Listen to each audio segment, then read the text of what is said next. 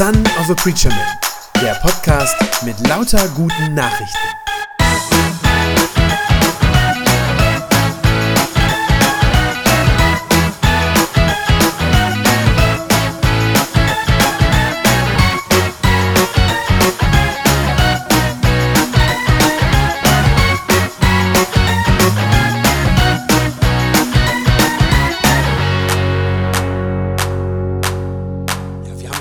Wahrscheinlich bekannteste Geschichte der Welt gehört. Ich glaube, das kann man so sagen.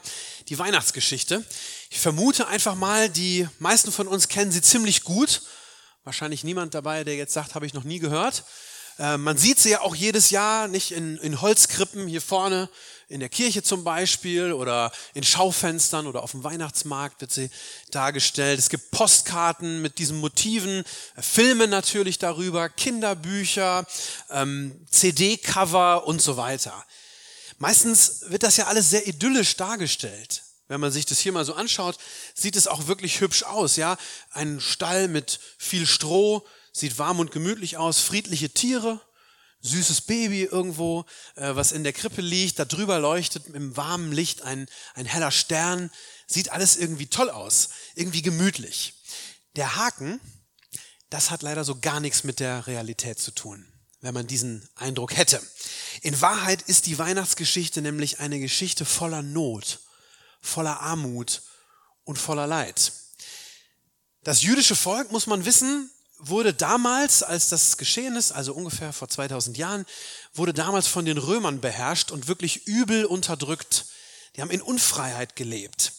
Und sie mussten ihren Besatzern, den Römern, hohe Steuern zahlen. Die sind richtig ausgepresst, richtig ausgeblutet worden. Ähm, damit die Römer das besonders effizient machen konnten, diese Steuern einsammeln, deswegen waren die Juden verpflichtet worden, sich in so Steuerlisten eintragen zu lassen. Und weil das wiederum jeder in seiner Geburtsstadt machen musste, wo er herkommt, wurden Maria und Josef also gezwungen, so eine wochenlange Reise ähm, zu unternehmen. Ich habe das mal nachgeguckt, wie weit das eigentlich ist. 150 Kilometer ungefähr von Nazareth in Judäa nach Bethlehem in Galiläa und das zu Fuß oder vielleicht mit einem Esel unterwegs. Ähm, das ist schon ganz schön heftig. Das ist doppelt hart. Zum einen konnte der Josef in der Zeit ja nichts arbeiten, also Arbeitsaufträge auf Baustellen oder so, die gingen ihm dann durch die Lappen, äh, konnte kein Geld verdienen für seine Familie. Zum anderen war die Maria eben hochschwanger und das heißt, die Reise, das war für sie nicht nur ein bisschen umständlich oder beschwerlich, sondern das war echt eine Gefahr für sie und natürlich auch für das ungeborene Kind. Die Schwangerschaft selbst, die war aber nur auch schon ein Problem gewesen, denn Maria und Josef waren noch nicht verheiratet und dass die Maria da schon schwanger ist, das ist damals ein totales gesellschaftliches Tabu. Das bedeutet, dass die Leute äh, einen nicht nur ein bisschen schief angucken und über einen reden, sondern dass wahrscheinlich die Nachbarn ja, sie echt verachtet haben, sie wahrscheinlich gemieden haben, vielleicht gar nichts mehr mit ihnen zu tun hatten, haben wollten. Heute würden wir sagen, so eine Schwangerschaft, ja, das ist eine Konfliktschwangerschaft tatsächlich. Als sie dann in Bethlehem ankommen, da wird's nicht viel besser. Da kommen sie in wahnsinnig beengte Verhältnisse in Krippenspielen, wir haben vorhin hier eins gehabt, ähm, Kinder, die uns das vorgespielt haben, in Krippenspielen wird das oft so getan oder so dargestellt, als hätten sie bei verschiedenen Hotels angeklopft äh, und da halt um, um Unterkunft gebeten und die Hotels wären halt einfach alle ausgebucht gewesen. Ja, so wird das oft erzählt. Ähm, ich glaube, das stimmt gar nicht. Da steht da nämlich kein Wort von in der Weihnachtsgeschichte. Ich vermute viel eher, dass sie bei Verwandten vom Josef untergekommen sind. Nicht? Das war ja seine Heimatstadt. Macht total Sinn, dass sie da irgendwo Unterschlupf finden. Aber die haben eben einfach nur ein sehr bescheidenes Haus. Da wohnte schon eine Familie drin und sie hatten eigentlich viel zu wenig Platz dafür, dass da jetzt noch welche dazukommen. Dieser Vers 7, da wird das erzählt, als Jesus geboren war. Sie, also die Maria, legte ihn in eine Futterkrippe, weil sie keinen Platz in der Unterkunft fanden. Mit anderen Worten, die hatten eine Unterkunft, aber eben nur keinen vernünftigen Platz für ein neugeborenes Baby. Der Ort, an dem sie waren, der war also vollkommen ungeeignet, um da jetzt ausgerechnet ein Kind, das erste Kind auch noch zur Welt zu bringen. Und das Symbol für die Bredouille, in der sie stecken und auch das Symbol für ihre Armut, ja, das ist die Krippe, die Futterkrippe. Das ist ein Gefäß für Tierfutter. Und da rein legt Maria ihr Neugeborenes, weil sie keinen anderen Ort hat. Ganz ehrlich, welche Mutter möchte das gerne machen? Wahrscheinlich niemand. Und dann sind da auch noch die Hirten in der Geschichte, ähm, die ja auch vorkommen. Die hatten es aber auch nicht viel besser. Hirten waren damals die Outsider wirklich in der Gesellschaft. Das waren raue Typen, äh, die haben Tag und Nacht draußen auf dem Feld verbracht. Die sahen so ein bisschen abgerissen aus, die stanken nach Schaf. Äh, mit denen wollte man nicht so wirklich was zu tun haben. Und äh, die hat man gemieden meistens. Ihr merkt, das ist alles ganz, ganz weit weg von irgendwie anheimelnder Weihnachtsidylle oder sowas, was wir uns vorstellen. In Wahrheit berichtet die Weihnachtsgeschichte, man muss das so sagen, von knallharten Lebensrealitäten, die alles andere als gemütlich waren. Und ich frage mich, ist unser Leben nicht oft ähnlich? Ist es bei uns nicht so ähnlich, unser Leben schön äußerlich anzusehen, aber in Wahrheit doch voller Probleme? Es gibt ja auch heute bei uns, wir kennen das, glaube ich, es gibt ja diesen Druck, dass unser Leben gut aussehen soll. Kennt ihr das? Postkarten-Idylle hätte man gerne nach außen oder vielleicht muss ich heute sagen, eher Social-Media-Idylle. Dass man es gut darstellen kann. Erfolgreich im Job soll man sein. Perfekter Vater, die perfekte Mutter mit tollen, wohlgeratenen Kindern. Fit und gesund soll man sein, bis ins hohe Alter, ganz wichtig. Ähm, eine Traumreise nach der nächsten ist gut, wenn man das auf Instagram posten kann. Das sieht super aus, wenn ich immer wieder an einem anderen Strand bin. Ja, immer gut gelaunt soll ich sein, freundlich den Menschen, die ich begegne und so weiter. Ihr kennt das. Das sind irgendwie so die Erwartungen, die gesellschaftlich in der Luft liegen. Und viele Menschen mühen sich ab, damit ihr Leben, ja, ich sag mal so, aufgeräumt, erfolgreich, irgendwie glanzvoll wirkt nach außen. Und gleichzeitig ist unser Leben in Wahrheit oft anders. Chaotisch, gebrochen, auch mit Schuld belastet. Natürlich ist mir klar, wir haben heute andere Probleme als Maria und Josef damals. Ähm, wir müssen nicht durch die Gegend ziehen und das Kind in einem Stall irgendwo in eine Krippe reinlegen. Bei uns sind das andere Themen. Aber deswegen sind die nicht weniger drängend. Ja, wir machen uns Sorgen wegen der rasant steigenden Preise. Wir haben Angst davor, dass der Krieg vielleicht auch sogar noch hierher kommt zu uns. Krankheiten gibt es jede Menge, war kein Mangel dran. Psychische Probleme, unter denen Leute leiden, Depressionen, zerrüttete Beziehungen, kaputte Ehen und Familien, Überforderung im Beruf oder auch Mobbing. Ja, seien das die Kinder in der Schule, aber gibt es auch unter Kollegen am Arbeitsplatz im Büro und, und, und. Ich brauche euch das gar nicht zu erzählen, ihr wisst es eigentlich selbst. Also wir bemühen uns, wir kämpfen uns ab, ja. Wir versuchen alles, dass es irgendwie geht und trotzdem in Wahrheit stolpern wir doch eigentlich von einer Lebensbaustelle in die nächste rein. Und vielleicht hast du dich das auch schon mal gefragt, wann ist damit eigentlich mal Schluss? Wann ist dieses ewige Ringen, dieses Kämpfen eigentlich mal vorbei? Wann findet meine Seele endlich mal Ruhe? Wann passiert endlich mal wirklich Versöhnung? Wann kommt denn mal der Frieden in mein Leben? Und manchmal, ganz selten, wenn man mal einen Moment Zeit tatsächlich hat zum Nachdenken, dann fragt man sich vielleicht auch, wo ist denn eigentlich Gott in all dem? Und dann geht es aber auch schon weiter und man hat eigentlich gar keine Zeit, ähm, Gott irgendwie ernsthaft zu suchen oder gar auf ihn zu warten. Dabei wäre genau das so heilsam für uns. Das wäre eigentlich genau das Richtige. Denn als Gott die Welt erschaffen hat, da gab es das alles nicht. Ursprünglich gab es in Gottes guter Schöpfung kein Leid, auch keine Schmerzen, keine Krankheiten, keine Depressionen, keinen Krieg, keinen Tod. Da erzählt uns die Bibel von. In der Bibel steht, dass am Anfang alles sehr gut war als Gott die Welt gemacht hat. Gott wollte von Anfang an, dass die Menschen im Frieden miteinander und auch in einer ganz engen Beziehung mit ihm leben sollten.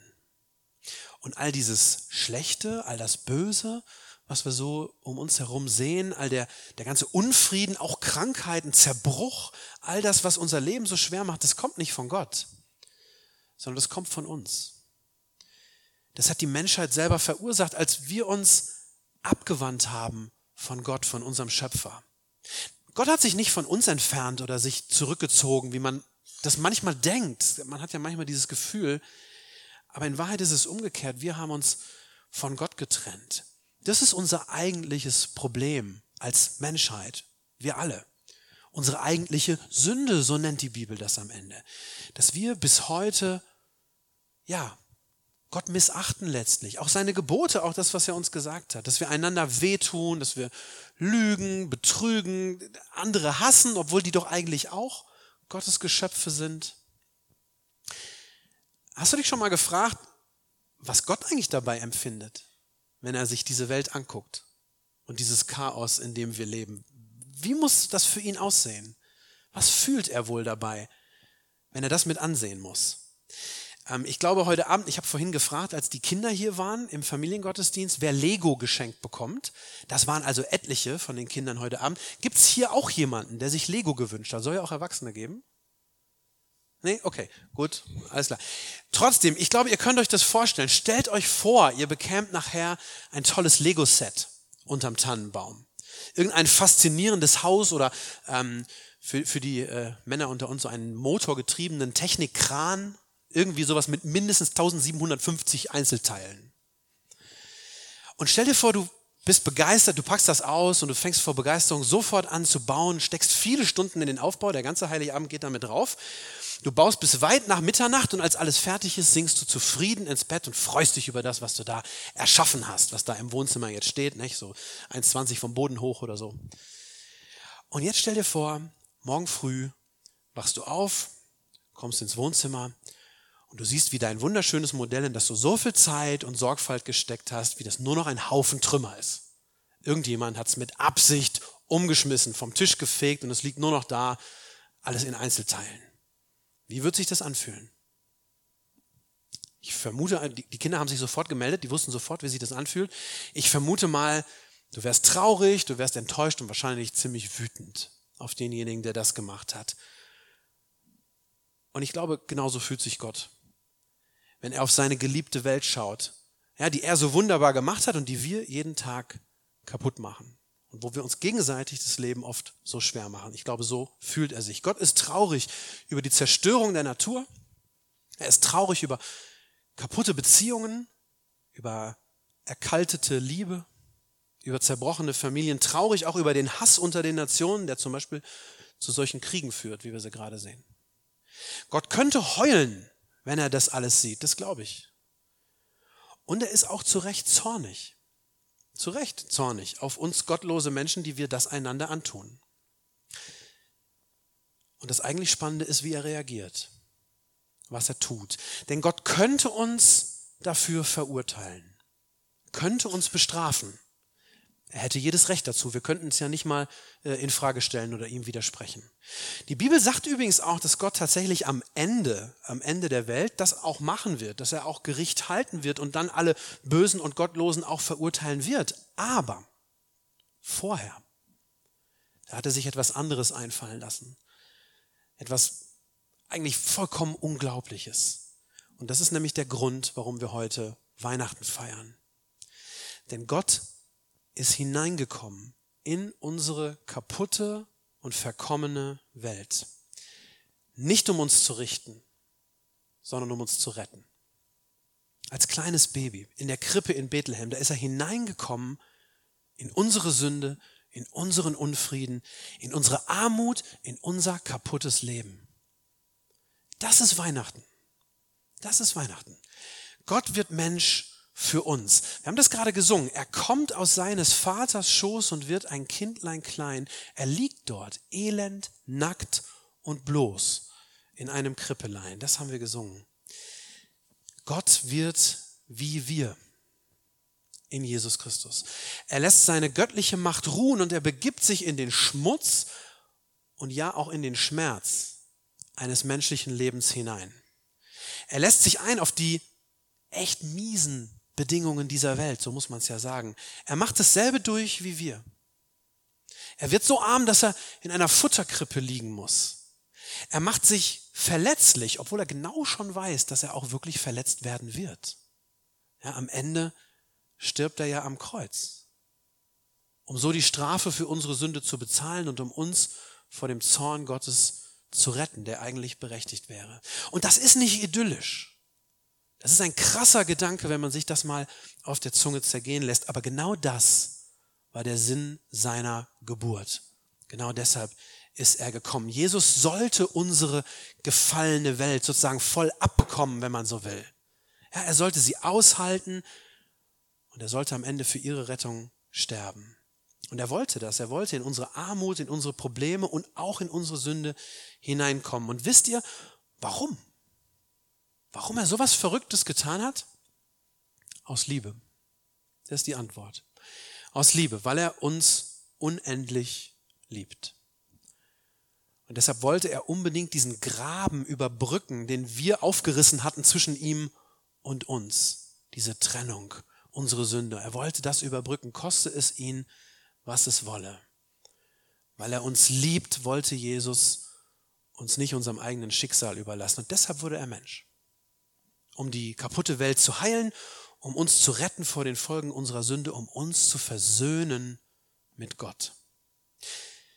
Wie gesagt, wenn Jesus am Ende der Zeit wiederkommt, dann wird es anders sein, dann wird er ein Richter sein, ja tatsächlich, der auch sein Urteil spricht, aber vor 2000 Jahren, da kam er als Heiland, als einer, der uns aus Verlorenheit retten will und der uns nach Hause lieben will.